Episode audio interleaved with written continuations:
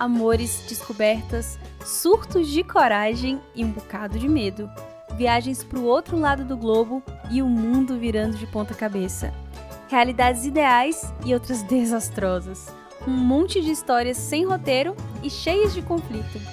Eu pensei que só me restava escrever, mas cá estou contando tudo para você. Meu nome é Lana Moreira e nesse podcast você vai ouvir os textos que eu não guardei para mim. Afinal, melhor para fora que aqui dentro. Oi, outsiders! Tudo bem com vocês? Por aqui as coisas estão melhores. Já já vocês vão entender o porquê. Eu não fiz caixinha de perguntas essa semana.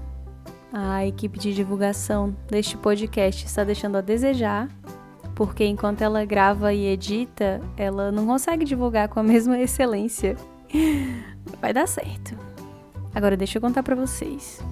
Eu sempre mantive uma lista mental das pessoas que não me deram parabéns no meu aniversário. Não me orgulho disso, mas é um fato. Cara, o dia tem 24 horas. A gente já tem até chat GPT que escreve TCC e não dá para mandar uma mensagem curta de parabéns só para dizer que lembrou? Ah, porque ainda tem essa, você não lembrar. Minha lista é muito elaborada com coisas do tipo: quem me deu parabéns na hora que deu meia-noite, quem me deu parabéns assim que eu acordei, quantas vezes as pessoas que eu amo me dão parabéns ao longo do dia. E teve essa nova categoria aqui, pouco específica, que é a minha mãe postar bom dia no grupo da família antes de me dar parabéns. Mas depois foi redimida porque escreveu uma carta à mão para mim, super fofa, tudo certo e gente que só me dá parabéns quando o dia tá acabando. Enfim, essa lista é super coisa de gente evoluída, né? E eu comecei a escrever um pequeno texto sobre minhas peculiaridades de aniversário, para, sei lá, depois falar de expectativas frustradas, de não esperar dos outros aquilo que a gente faria por eles, algo do tipo. Só que este ano, a minha melhor amiga já fez aniversário num domingo um dia lindo. Nós não estávamos trabalhando, então a gente teve o dia inteiro para fazer vídeo chamada. Só que eu não dei os parabéns para ela, porque eu esqueci. Porque eu simplesmente esqueci. Eu não sei se você já teve a oportunidade de comer um giló cru, outra coisa bem amarga, mas esse foi o gosto que eu senti quando eu me dei conta que o dia dela tinha passado e que eu não tinha mandado uma mensagenzinha. Eu sou uma pessoa de muitas expectativas. Eu dou muito valor em aniversários, porque é um dia para receber amor extra. Mas parece que a partir de hoje eu vou precisar rever a minha lista e até a existência dela. Eu não pretendo dar lição de moral ou cobrar ninguém por não ter me dado o que eu esperava ou por não ter estado presente quando eu tinha essa expectativa.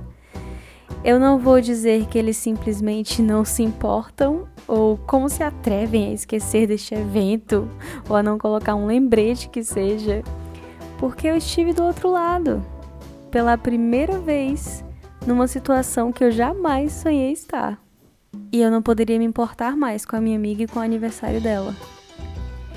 Tem coisas que a gente só vai saber vivendo, tem lados que a gente só entende quando chega lá, e tem outras coisas que a gente tenta entender antes de precisar ou acontecer de estar no outro lado. E o texto de hoje é sobre isso. Eu vou falar sobre a relação pais e filhos. Eu vou falar sobre isso porque são jovens adultos que me escutam em sua maioria e que tem toda uma vida pela frente. E essa vida pode ter muito mais qualidade se estivermos em paz com os primeiros anos da nossa vida e se estivermos de alguma forma dispostos a ressignificar aquilo que não ocorreu tão bem. Você tá pronta? Tá pronto? Então vamos juntos.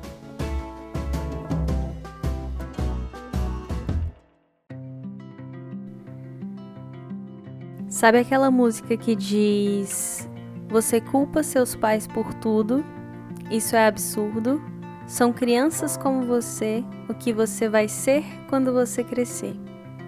Já chorou escutando essa música? Já sentiu um nó na garganta quando entendeu o que aconteceu nela? Todas as complicações que existem entre pais e filhos, como as pessoas vão tendo filhos de forma planejada ou não, e as famílias vão acontecendo? A menina que se jogou da janela do quinto andar, os pais que escolhem o nome mais bonito para os seus filhos com tanta dedicação, a vontade de fugir de casa e a necessidade de colo na mesma intensidade. Nós crescemos desejando ser vistos, protegidos, cuidados. Nós desejamos nos sentir especiais por aqueles que nos fizeram mas, ao contrário da consequência fatal do sexo desprotegido, o amor e o suprimento das necessidades emocionais não é uma garantia. Quando eu comecei o mestrado, eu estudei sobre abusos infantis e a principal forma de abuso não é a física, não é a sexual, é a negligência, porque a negligência acontece em graus diferentes e é difícil de apontar de rastrear e de cuidar. Em casos de negligência leve, os pais só não sabem mesmo como agir com seus filhos. Esses pais, na melhor das hipóteses, estão desgastados pelo trabalho, feridos por suas famílias de origem e não sabem como suprir as necessidades dos seus filhos. Na pior das hipóteses, eles são agressores conscientes. A minha geração foi criada pela TV, romantizando a família perfeita nos filmes e nas novelas, e hoje nós temos acesso a conceitos como disciplina positiva e outras teorias onde a criança é vista como um ponto central do núcleo familiar. A gente cresceu querendo ser visto e afirmado por pais que durante muito tempo eram o nosso mundo inteiro até que a gente se vê às beiras dos 30 anos e percebe que enquanto a gente desejava ser visto, nossos pais estavam fazendo o corre deles, assim como a gente faz o nosso hoje, tentando sobreviver, trabalhando para comer, pagar as contas e tentar fazer algo mais de bom e divertido, só com o detalhe de terem casado e tido filhos aos 20 e poucos anos sem tempo para pensar sobre qual seria o modelo do quarto montessoriano? Não. O quarto teria que caber as coisas do primeiro filho e o berço do segundo. Disciplina mais positiva era aquela que a criança obedecia sem questionar. Terapia? Fora de questão. Uma pessoa sensata na família e um aconselhamento na igreja era o mais próximo que os nossos pais chegariam disso. Eles sofreram e se desgastaram à sua maneira, e nós presenciamos isso, carregando também os seus sofrimentos e desgastes. Fora que cada caso é um caso nos quesitos classe socioeconômica, acesso à educação, informação, afeto, autoestima. E cá estamos nós, tentando conciliar a nossa vontade de viver com a falta de esperança em reencontrar o afeto que faltou, conciliando o desejo de ser grande com o medo de não ser nada e querendo ter paz com as raízes secas que se embolam no peito, porque talvez pela primeira vez na história da nossa árvore genealógica nós pensemos que isso é algo inadiável que se curar para seguir em frente é mais importante que só seguir em frente sem questionar. E isso não é coisa de gente que está quebrada. Não. Essa necessidade de ir além é coisa de quem está atento e quer fazer melhor, quer ser melhor. Os nossos pais podem ser negligentes ou até violentos eles podem ser mais legais com outras pessoas da nossa idade do que com a gente, para compensar algo pela falta do peso da responsabilidade. Eles podem se arrepender do que fizeram conosco e mudar. Eles podem se arrepender e não mudar. E podem simplesmente não nos compreender. E quem decide o que fazer com isso sou eu e você. Porque lá atrás não tínhamos como escolher o que nos aconteceu ou a família que recebemos no sorteio. Mas agora é diferente. Agora temos a chance de olhar para todas as farpas e galhos retorcidos na árvore e podar o que já não vai crescer e está só apodrecendo. Não ser negligente com você mesmo é uma benção. E para muitos é como uma segunda chance. A expectativa social sobre a família, como os pais devem nutrir preencher e cuidar dos seus filhos física e emocionalmente, a possibilidade da família ser algo mais. É tudo tão novo na história da humanidade. Meus pais não tiveram pais com essa responsabilidade afetiva. As prioridades eram outras, ainda mais marcados pela pobreza. Era sobreviver na selva ou na roça. Hoje a gente fala de sobreviver emocionalmente e quem sabe começar a viver. E para isso pensamos: o que gostaríamos de aguar e cultivar nas nossas raízes? O que vale a pena lembrar e passar para frente? O que, que é preciso podar, cortar, esquecer, ressignificar? A água e o cultivo trazem o alimento que não produzimos sozinhos e a poda tira aquilo que já fez parte mas não serve mais e está impedindo uma expansão. Todas essas atividades são importantes, umas trabalhosas, outras dolorosas, mas todas elas essenciais para crescer saudável e começar a pensar naquilo que precisa de cura dentro da gente. Tem um trecho do livro da Bell Hooks que diz assim: abre aspas. Muito antes de os termos funcional e disfuncional serem usados para identificar tipos de famílias, aqueles entre nós que foram feridos na infância os conheciam, porque sentíamos a dor. E essa dor não ia embora quando saíamos de casa.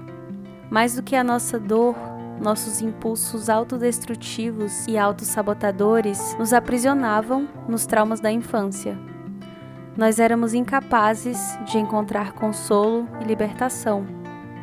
Não podíamos escolher a cura porque não tínhamos certeza de que poderíamos ser reparados, de que os pedaços partidos pudessem ser colados. Nós nos confortávamos fingindo. No entanto, esse consolo não durava. Geralmente era sucedido por depressão e luto avassalador. Nós desejávamos ser resgatados, porque não sabíamos como nos salvar. Fecha aspas. Se os nossos pais não fossem tão importantes, Freud não tinha tanto palco. Eu não sou psicanalista, apesar de respeitar bastante o que eu conheço da teoria, mas ela não dá conta de tudo. O que acontece na nossa infância é sim muito importante, dá o tom para como vamos enxergar o mundo e experienciá-lo em boa parte da nossa vida, mas eu não posso acreditar no seu fatalismo como se não houvesse um outro modo de ser e se tornar, mesmo depois de tudo que nos aconteceu. O amor não nasce naturalmente, nem de pais para filhos, nem precisa ser uma eterna dívida dos filhos para com os pais, mesmo quando esperados e desejados, os filhos não nascem para suprir as expectativas e necessidades dos pais. Não é assim que tem que ser. O legado de cada um é individual. E existem momentos e situações cruciais onde impor limites é como colocar uma cerca ao redor da sua mudinha recém-plantada e frágil.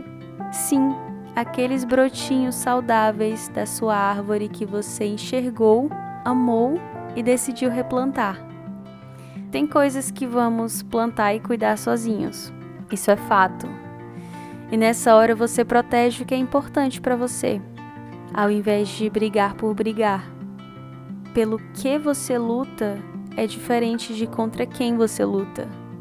Lutar por você vai ser sempre o mais importante. Eu não sou obrigada a fazer vista grossa ao que me dói. Eu não devo fazer isso. E se eu não consigo fazer a minha voz valer e impor os meus limites ainda, eu posso tomar distância, até que eu esteja mais forte, mas também posso escolher perdoar antes de seguir em frente arrastando fardos e faltas. Mais uma vez, Abel Hooks fala que o espaço da nossa falta é também um espaço para a possibilidade. O perdão, essa palavra tão cara, é antes de tudo uma forma de se libertar. Ou como diz a citação, perdoar não é deixar o outro escapar ileso, é se deixar escapar com menos lesões. Você merece estar inteiro e para isso é preciso estar em paz com todas as partes, mesmo aquelas que não foram tão boas. Eu posso sim entender que eu não tenho dívidas com os meus pais, mas posso procurar ser grata a eles mesmo assim. Fazer as pazes com as raízes é uma parte importante para quem quer estar inteiro.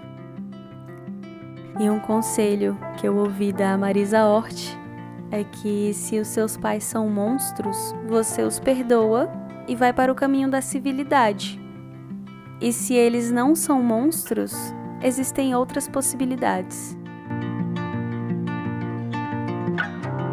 Nossos pais são os nossos heróis quando somos crianças. Daí vem a adolescência e nada é bom o suficiente, nem eles, nem a gente, nem o mundo, porque ninguém entende, nem quem te conhece há mais tempo que você, quem sabia se o seu choro era de fome, de dor ou de manha hoje já não sabe que você quer um jeito de ser abraçado bem apertado, mas com a garantia de ter o seu espaço garantido. E para não invadir o nosso espaço, ou por não saber como, não cavam frestas entre os tijolos que vamos levantando entre nós com o tempo.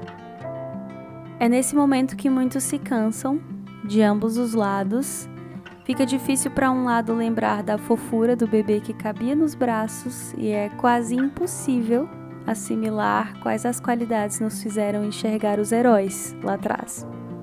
E nos perdemos uns dos outros. Dormindo a dois metros de distância, vivemos em mundos diferentes. Caminhamos lentamente para o vácuo, querendo que o outro perceba o que cada passo para longe significa. E é tão ruim se sentir tão distante de quem está perto que ceder para a distância física se torna irresistível. Caminhamos para longe, fisicamente, quase de um jeito inevitável, mas figurativamente por não enxergar uma alternativa. Aprendemos que ser independente é a melhor coisa que pode nos acontecer e erramos gramática e emocionalmente.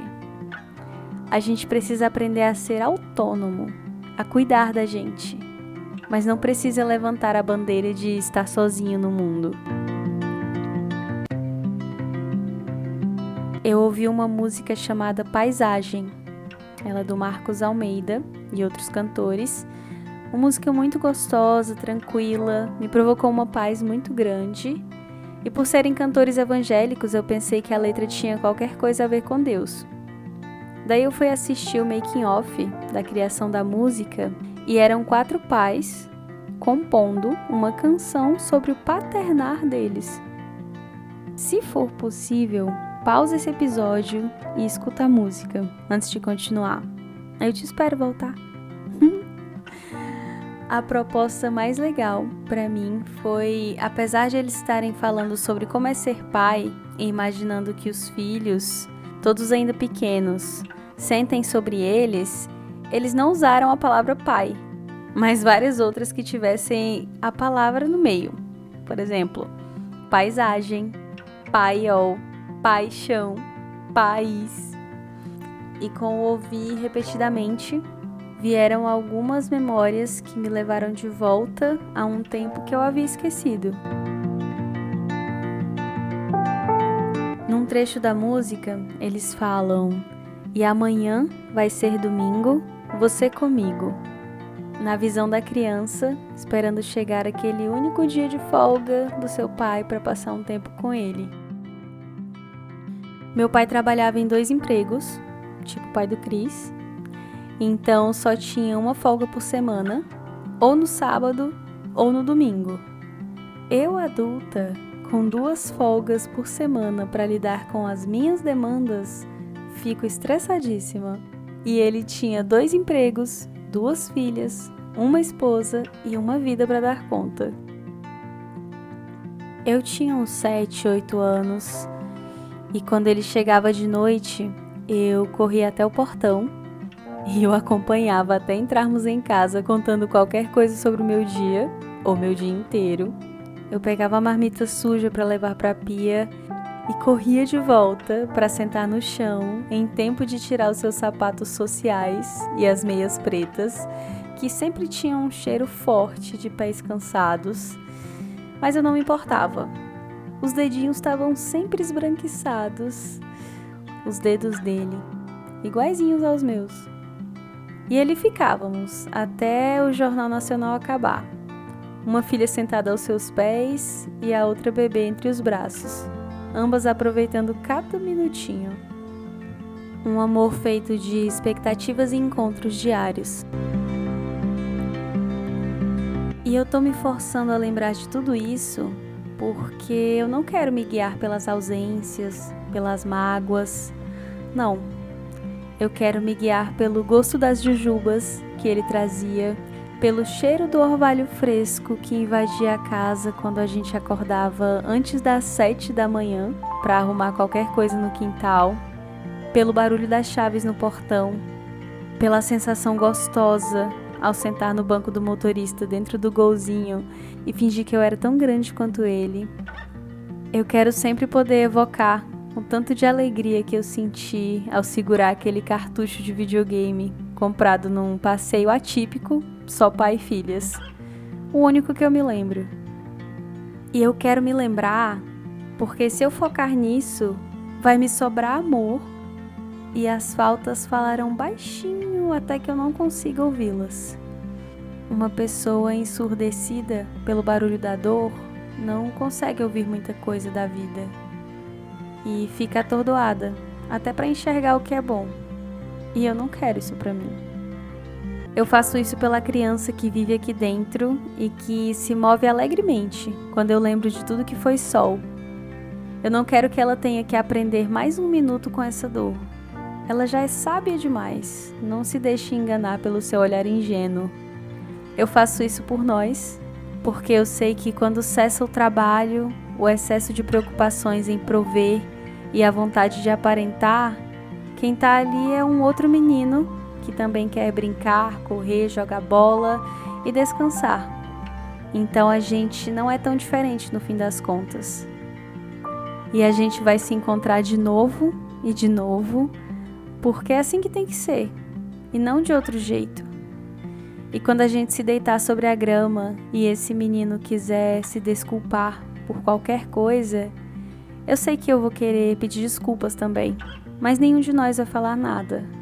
A gente vai se olhar e vai enxergar dentro um do outro, sem muros entre o que realmente importa, vendo que todas as palavras estão lá e nenhuma delas é necessária porque tudo que a gente queria era estar junto, estar perto.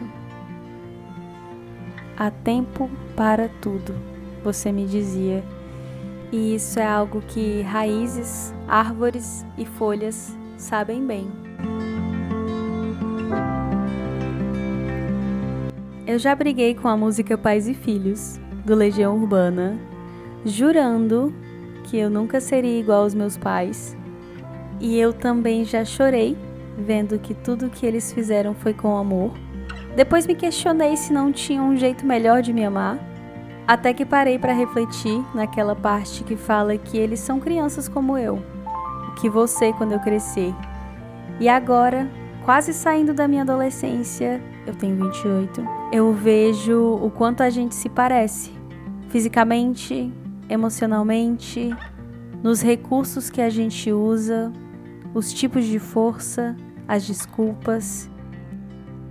Eu li em algum lugar que Abraham Lincoln, um dos presidentes dos Estados Unidos durante a Guerra Civil, falando sobre críticas, ele disse: Não os critiquem, eles são exatamente o que nós seríamos em idênticas condições. E ele não falava dos seus pais. Falava com essa compaixão e clareza de oponentes de guerra.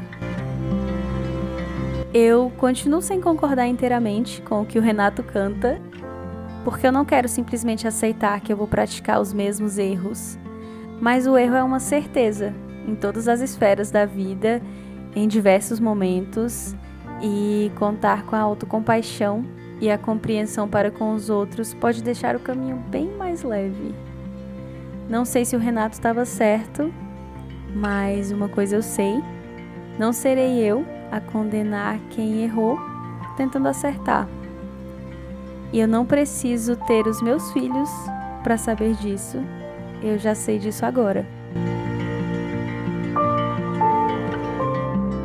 E daqui para frente eu quero ser cada vez mais como os meus pais no que eles acertaram e melhorar e melhorar naquilo que eu gostaria de ter tido. Porque assim os meus filhos vão poder reclamar lá na frente de outras coisas e depois fazer diferente.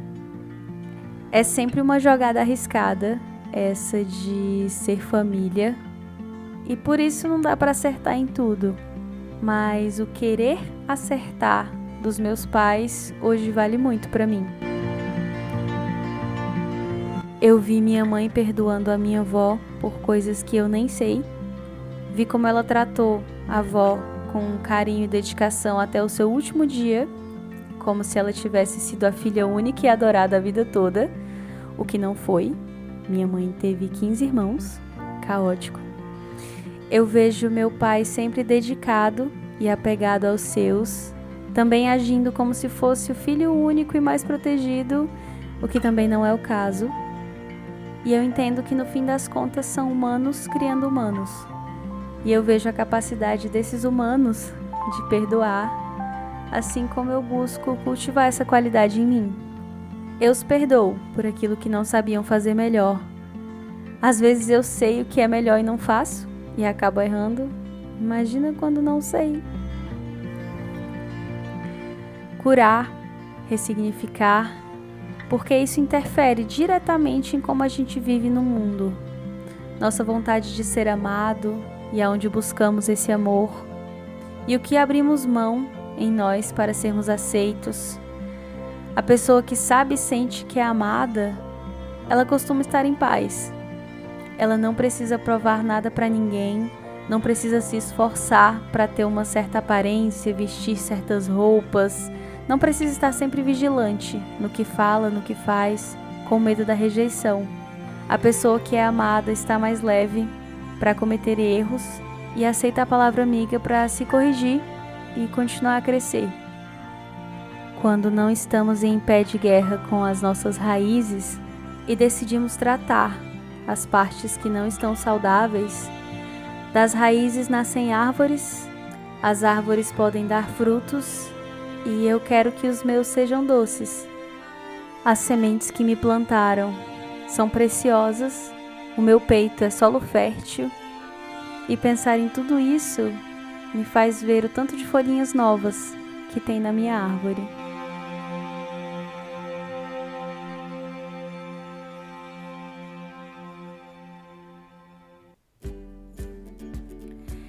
E para continuar a sua leitura do mundo, hoje eu vou indicar, vou fazer a indicação inadiável deste podcast, finalmente indicando o livro da Bell Hooks, Tudo sobre o Amor, Novas Perspectivas, que hoje foi citado duas vezes, mas já citei aqui nessa segunda temporada quatro, cinco vezes. Eu comecei a ler e não me cativou a princípio, mas depois eu engatei e com toda certeza eu posso te dizer que é uma leitura essencial para a vida. Ele tem 13 capítulos e em cada um deles ele fala sobre uma forma de amar e uma abrangência do amor. Por exemplo, o amor romântico, espiritual, a comunidade, compromisso, o luto. E ela começa no primeiro capítulo definindo o amor como a vontade de se empenhar ao máximo para promover o próprio crescimento espiritual ou de outra pessoa. É, Tem uns capítulos que me chamam mais atenção que outros, mas em geral são curtos e cheios de insights e novas perspectivas, como o título já sugere. Me ajudou bastante a fortalecer o meu senso de amor próprio, aceitação, perdão. Nossa, como foi importante a parte do perdão. E comunhão. Foi um belo convite para pensar e para sentir diferente. E como eu estou musical, olha, nesse podcast o que já foram três três músicas citadas indiretamente, vou indicar para você uma aqui que fala de família. Se você, assim como eu, nunca tinha ouvido essa música, é a Odd to My Family, do Cranberries. Aquela banda que canta Linger. Do you have to, do you have to let it linger? Até cantei, hein? Que isso.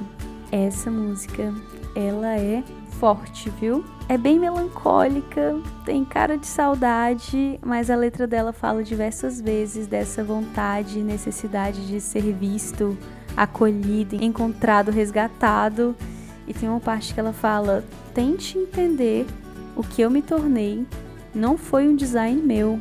Que ela tá cantando isso pros pais dela. Nossa, é uma música poderosíssima para todos aqueles que já se sentiram magoados aí de alguma forma nas suas relações familiares.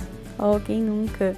Mas toda vez que eu canto essa música, eu canto como um símbolo de alguém que pode sim ser encontrado, que pode encontrar e estender esse amor redentor a si e aos outros. Gente, muito filósofa, muito musical. Ai, ai, não falta nada. E se você está gostando deste podcast, se as coisas que eu tô falando aqui estão fazendo sentido para você, compartilha esse episódio com outras pessoas, que alguém que tem essa nossa vibe vai conhecer, vai ouvir e quem sabe vai trazer algum insight, algum sentir diferente para essa pessoa. Ainda ajuda este projeto aqui crescer. Muito obrigada pela sua companhia hoje. Um abraço nesse seu coraçãozinho e até o próximo parágrafo.